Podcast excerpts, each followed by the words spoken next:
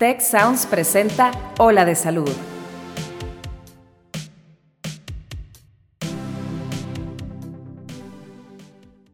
Aunque existen métodos de tratamiento que ayudan a controlar episodios depresivos, ¿qué sucede cuando la depresión no se va? O peor aún, cuando no responde a los tratamientos. No te pierdas este episodio que aquí te contamos. Yo soy Kristen Peralta y aquí comienza tu ruta de bienestar yo estoy convencido que nuevas generaciones les cae mucho más el 20 sobre el tema de salud mental. La pandemia nos ayudó a avanzar pasos agigantados sobre esto. Entonces tenemos que seguir informando, aclarando que son enfermedades médicas como cualquier otra y tienen tratamientos como cualquier otra. Durante algún momento de nuestra vida podemos sentirnos tristes o decaídos, pero estos sentimientos suelen desaparecer en poco tiempo. Pero ¿qué sucede cuando este sentimiento no se va Hoy vamos a platicar un poco sobre depresión resistente al tratamiento y cómo podemos ayudar a una persona o ayudarnos nosotros en caso de padecerla. Para respondernos algunas de estas dudas, hoy nos acompaña el doctor Carlos Arnaud. Él es médico psiquiatra, profesor de posgrado de psiquiatría del TEC de Monterrey y director del curso de alta especialidad en psiquiatría de enlace. Hola doctor, ¿cómo estás? ¿Qué tal que estén? Eh, buenas tardes, eh, gusto en saludarte y bueno, gracias por estar aquí para compartir con toda la, audiencia, los radioescuchas, pues un tema muy importante como lo han mencionado. Gracias. Oye, doctor, es que, ¿cómo podemos decir cuando una persona padece depresión? Porque normalmente siempre decimos, ay, me siento deprimido, pero en realidad es esto, esta tristeza, la depresión.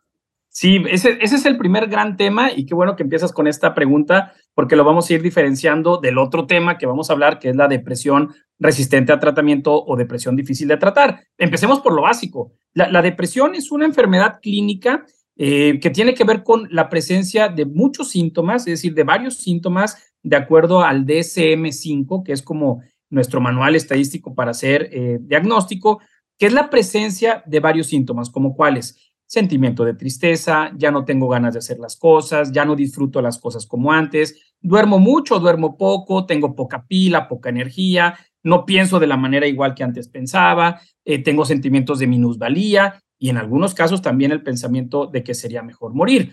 Estos, estos síntomas de manera obligada tienen que estar presentes la mayor parte del tiempo en una persona, al menos durante dos semanas, y que afecten de manera importante su vida, ya sea laboral, social o personal. ¿No? Como bien dices tú, muchas personas en pandemia y durante toda la vida podemos padecer en algún momento tristeza, ánimo bajo, no queremos, no tenemos ganas de hacer las cosas. Eso no significa que tengamos depresión, significa que estamos tristes. Cuando perdieron los rayados, eh, pues yo me puse triste, ¿no? Pero eso no significa que, que tengo depresión, ¿no? Depresión es eso, es el conjunto de síntomas que están presentes de manera intensa durante al menos dos semanas y que afectan la vida de ese individuo. Ahí eso le vamos a llamar depresión. De acuerdo. Oye, doctor, ¿y existen diferentes tipos o grados de depresión? Sí, definitivamente la, la manera en la que tenemos grados de depresión está basado en dos cosas, en la intensidad de los síntomas y en el nivel de disfunción que le está ocasionando esa persona. Y ahí lo vamos a clasificar en tres, depresión leve, depresión moderada y depresión grave. La depresión leve es la depresión donde la persona sí tiene estos síntomas, pero con estrategias y cambios al estilo de vida, cosas que ha promocionado, por cierto, mucho el Tech Salud, mejoría en los alimentos, en la actividad física, meditación, yoga, inclusive la psicoterapia, es probablemente suficiente para que la persona pueda salir de esa depresión leve. Ya cuando estamos hablando de una depresión moderada o depresión severa, es porque la persona ya tiene una grave disfunción en su vida diaria, donde cuando ponemos escalas que nos miden la intensidad de los síntomas en el consultorio, ya vemos que los síntomas no son tan sencillos, que ya afecta su funcionamiento, ahí ya se va a requerir tratamiento farmacológico, que después hablaremos del tema del, tabú y todo el estigma que hay en torno a los medicamentos, pero les explico a los pacientes, es como si tener prediabetes o diabetes. Prediabetes, perfecto, puedes hacer grandes cambios al estilo de vida y con eso es más que suficiente para modular glucosa. Ya tienes diabetes, se ocupa tratamiento farmacológico. Ya tienes depresión moderado grave, ya se ocupa tratamiento farmacológico. Y sabemos, bueno, también, así como comentas que pues hay diferentes grados de depresión, que pues es una enfermedad que al final afecta a cualquier persona, ¿no? O sea, no importa la edad, la raza, el ingreso, la cultura o el nivel educativo. Entonces, ¿quiénes tienen mayor riesgo de padecer depresión? Sí, esa también es muy buena. Todos podemos tener un riesgo en cualquier momento de la vida de padecer depresión. Hoy en día hay 500 millones de personas en el mundo con depresión. Lo más grave de la depresión termina siendo el suicidio, que muchos no quieren hablar de eso, pero un mexicano se suicida cada hora en nuestro país desde hace ya tres o cuatro años. Ese es el promedio y sigue aumentando. Eh, todos, nadie estamos exentos, ¿no? Por un lado, pero como bien dices, hay factores de riesgo.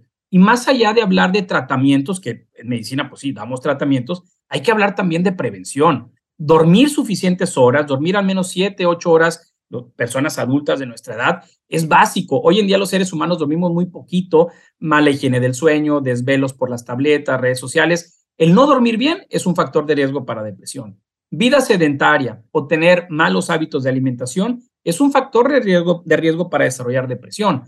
Tener obesidad aumenta el riesgo para tener depresión. Es decir, hay muchos factores. El consumo de sustancias, hoy en día todo el tema del cannabis, el cannabis es un factor de riesgo para desarrollar depresión, el consumo de alcohol es un factor de riesgo para depresión. Algo que a veces no hablamos es el abuso físico o sexual en la infancia.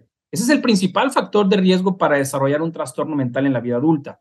El estrés laboral es un factor de riesgo, es decir, hay muchos factores de riesgo. Si los podemos identificar, los podemos tratar para disminuir el riesgo que podamos desarrollar esta terrible enfermedad.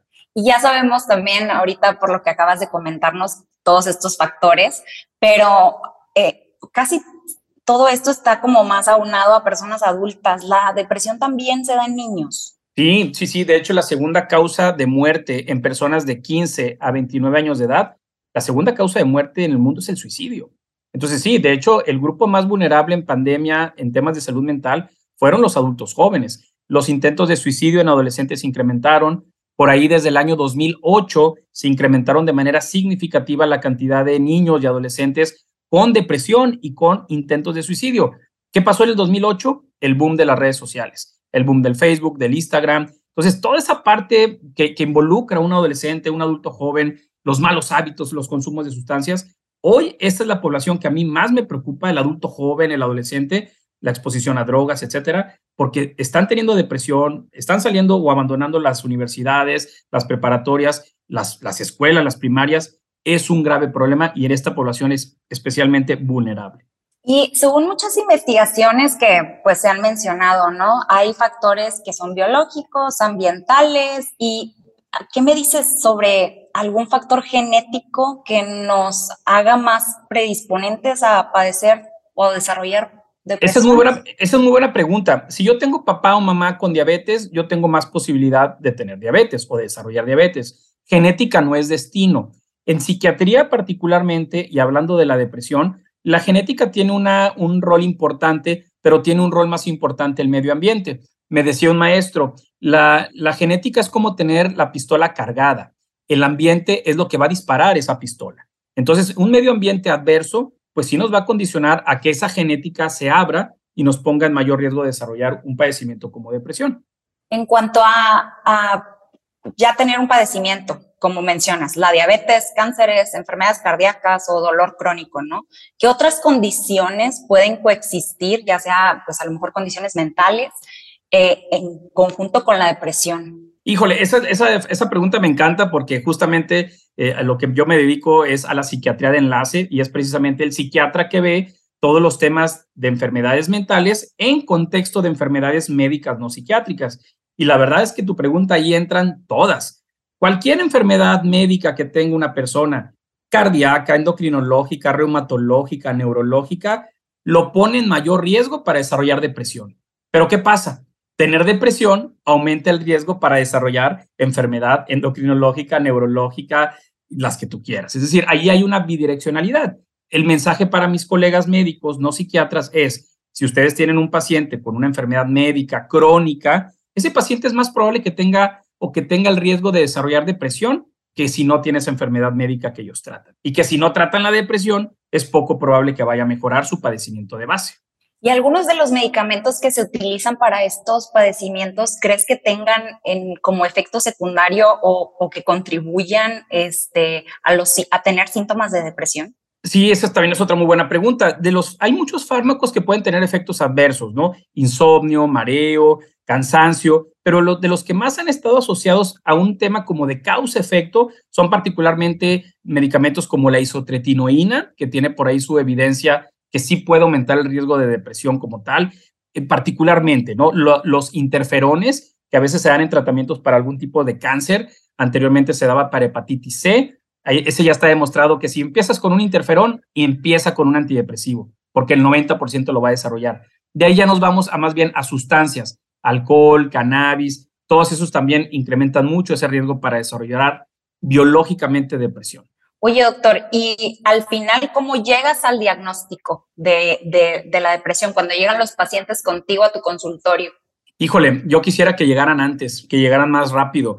Eh, una persona en promedio en México se tarda hasta 10 años en llegar con un psiquiatra por depresión. Y aquí el tiempo es oro. Entre más rápido un paciente se atienda a su depresión, es más probable que mejore y que se pueda resolver con los tratamientos que damos. Eh, a mí los pacientes me llegan ya eh, habiendo visto el médico general, el psicólogo, el médico no psiquiatra, el sacerdote, el homeópata. Es decir, pasan por una serie de médicos y de personas, a veces de salud mental o a veces no.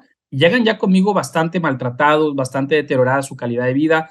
Y aún así, hay que decirlo, aún así mejoran porque tenemos hoy en día muy buenos tratamientos para estos pacientes, pero hay un particular número de pacientes que no va a mejorar, a pesar de darle tratamientos eh, convencionales con los antidepresivos, que son buenísimos.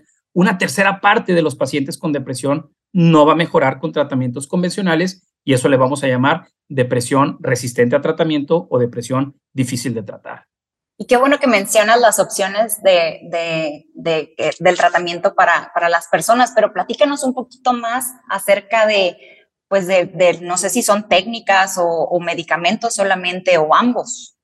Para el tratamiento de la depresión, yo estoy convencidísimo que el abordaje tiene que ser integral. Es decir, si hoy en día una persona piensa que solamente con tomar un medicamento para su depresión va a mejorar, está equivocado, tanto el médico o el paciente que lo piense. Se tienen que hacer muchas, cosas, cambios al estilo de vida, mejorar la alimentación, hacer actividad física, hacer meditación eh, y, todo el trabajo de psicoterapia que se debe de hacer. Hay muchos psiquiatras que damos psicoterapia con nuestros pacientes, muchos psiquiatras que nos apoyamos con psicólogos para hacer trabajo en equipo, que es también lo, lo que a mí me funciona mucho, el trabajo en equipo.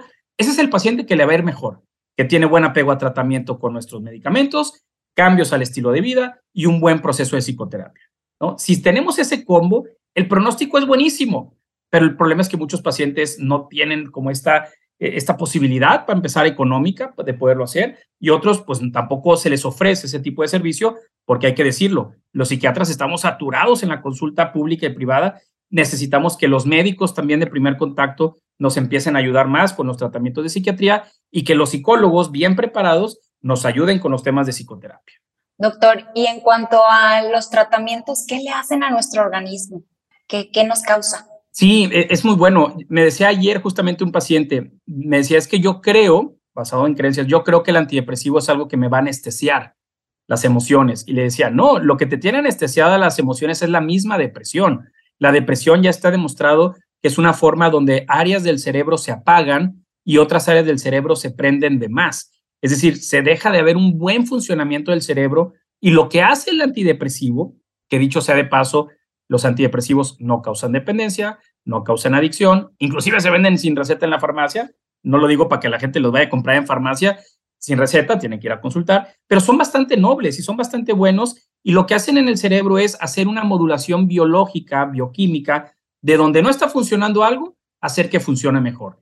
Y teniendo este paradigma, que el cerebro también se puede enfermar. Como cualquier otro órgano de nuestro cuerpo, cuando un médico especialista ayuda con un medicamento, es poner a trabajar de una forma mejor nuestro funcionamiento de un órgano llamado cerebro.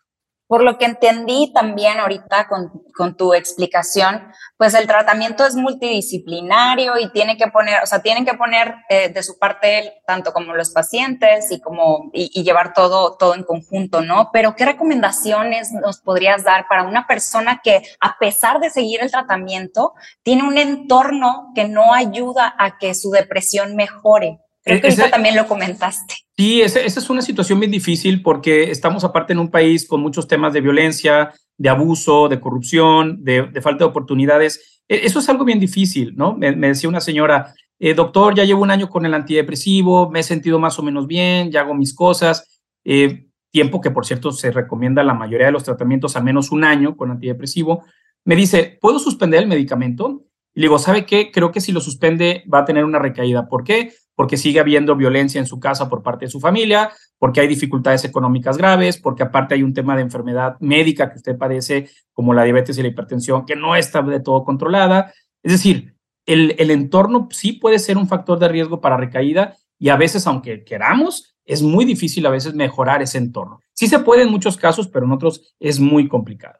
Y en cuanto a la resistencia, pero al tratamiento farmacológico, porque pues se dan casos, ¿no? ¿Por qué ocurre esta resistencia en ciertas personas y en otras no? Esa es, la gran pregunta también del día de hoy. Eh, hay predictores, es decir, hay factores que pueden predecir que una persona no vaya a responder bien a los tratamientos con antidepresivos convencionales. ¿Cuáles son? Duración del duración del episodio. Es decir, si un paciente me dice, doctor, tengo cinco años con depresión y no me he sentido bien desde entonces y nunca he tenido tratamiento, es muy probable que ese paciente no vaya a responder con la dosis convencional.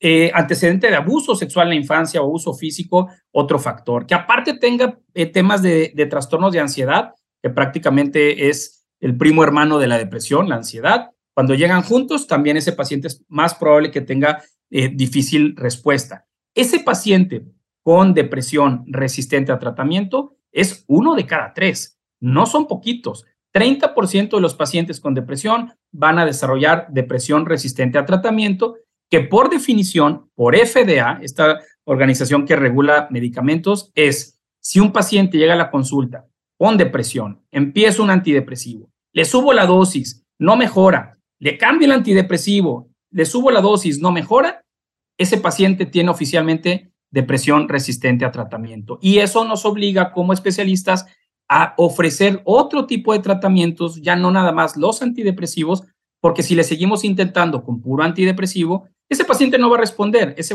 ese paciente va a seguir enfermo con síntomas y es ahí donde tenemos que irnos en otro nivel de atención, como lo que tenemos hoy como muy, muy de novedad en el TEC Salud, de ofrecerle a nuestros pacientes.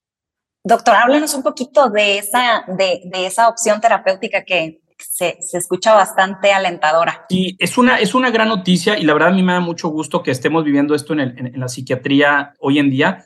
Eh, los antidepresivos en general modulan varias cosas, modulan serotonina, dopamina, noradrenalina, varios neurotransmisores. Pero había un neurotransmisor, un químico en el cerebro que no habíamos regulado ni modulado, que es el glutamato.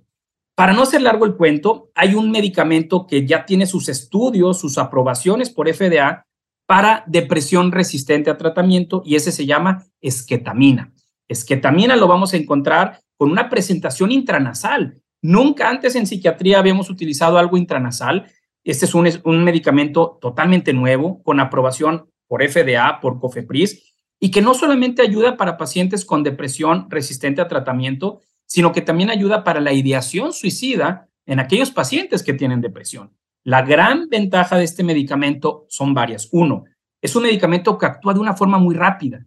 Los antidepresivos pueden tardar tres o cuatro semanas en hacer efecto y este medicamento tiene un efecto antidepresivo prácticamente en 24 horas. Dos, es un medicamento que se ha comprobado su eficacia en pacientes muy graves, ¿no? Entonces, este es un medicamento que tenemos en TechSalud, que ya lo estamos utilizando, que ya lo hemos visto con nuestros pacientes eh, en la práctica diaria y me da mucho gusto ver el paciente que ya estaba desesperanzado, que ya no encontraba salida, que ya no veía respuesta, empezamos a utilizar este medicamento y empieza a tener una mejoría muy importante. Ojo, y si es un tema, que no es un medicamento barato, es un medicamento que es caro, que algunas aseguradoras lo pueden tener, que, por cierto los colaboradores del Tech Salud tienen esta prestación del seguro.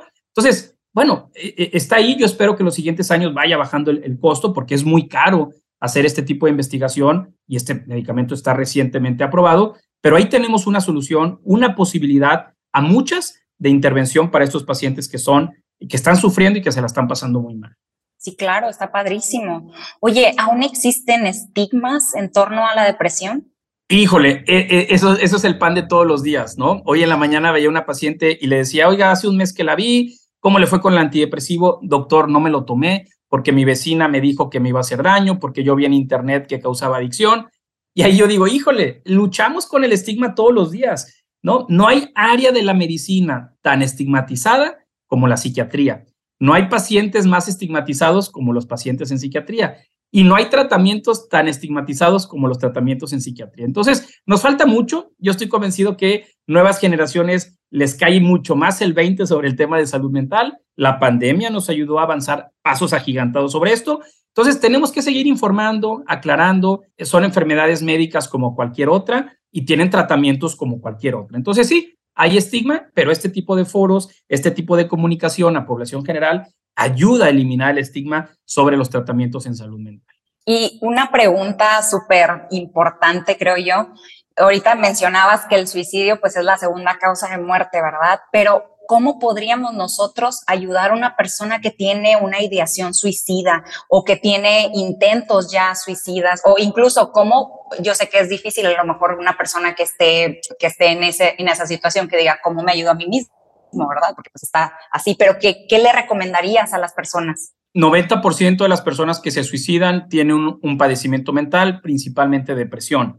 Y el casi 80% de las personas que se suicidaron habían pedido ayuda a un profesional de la salud previo a su suicidio. Es decir, aquí creo que tenemos que eh, elevar nuestras antenas todos, tanto población general, familias y doctores, de que si una persona les está diciendo, tengo deseos de morir, esa persona no está queriendo llamar la atención, no es chiflado, esa persona es probable que pueda cometer un intento de suicidio. Entonces, mensaje para los psicólogos, si un paciente dice, tengo ideas de querer morir o pensaría que morir es mejor, ese paciente ya no solamente debe estar en tratamiento con terapia, tiene que estar con fármaco. Entonces, aquí es tomarnos muy en serio ese tema, no minimizarlo, eh, darle la importancia que tiene acudir con profesionales de la salud, principalmente psiquiatras, en el tema de ideación suicida e inclusive ofrecer tratamientos como esquetamina como, o inclusive la ketamina, que a lo mejor podemos hablar después de ketamina, como estrategias muy rápidas y muy fuertes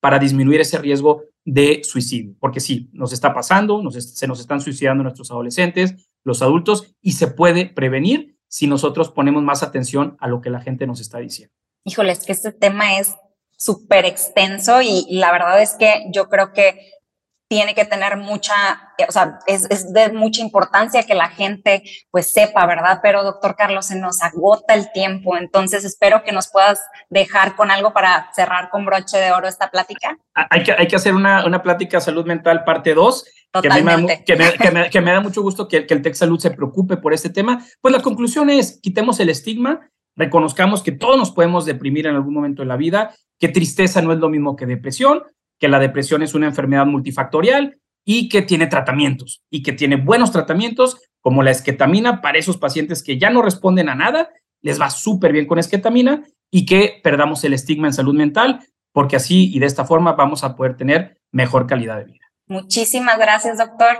por acompañarnos hoy y explicarnos tan bien y tan a detalle sobre este tema tan importante. Muchas gracias y quedo a la orden. Saludos. Amigos, esto es Hola de Salud. Yo soy Kristen Peralta. Hasta la próxima. Cuida tu mente. Los expertos del TEC de Monterrey brindan herramientas y consejos para potenciar una vida positiva. ¿Por qué nos es tan difícil a veces perdonar? Un programa con ejercicios y rutinas para ayudarnos a cultivar una vida plena. El perdón es una elección. Escúchalo en Spotify, Apple Podcast y Google Podcast. Muchas gracias al equipo de Tech Salud, el sistema de salud del Tecnológico de Monterrey y al equipo de Tech Sounds. Productora ejecutiva, Lisbeth Siller. Productores de Ola de Salud, Melissa Hinojosa, Nora Morales y Fernando Zamora. Diseño, Lizeth Rodarte. Analíticos y alianzas, Lilia Martínez. Postproducción, Max Pérez y Marcelo Segura. Te invitamos a escuchar el siguiente episodio de Ola de Salud y el resto de programas de Tech Sounds en los canales de tu preferencia.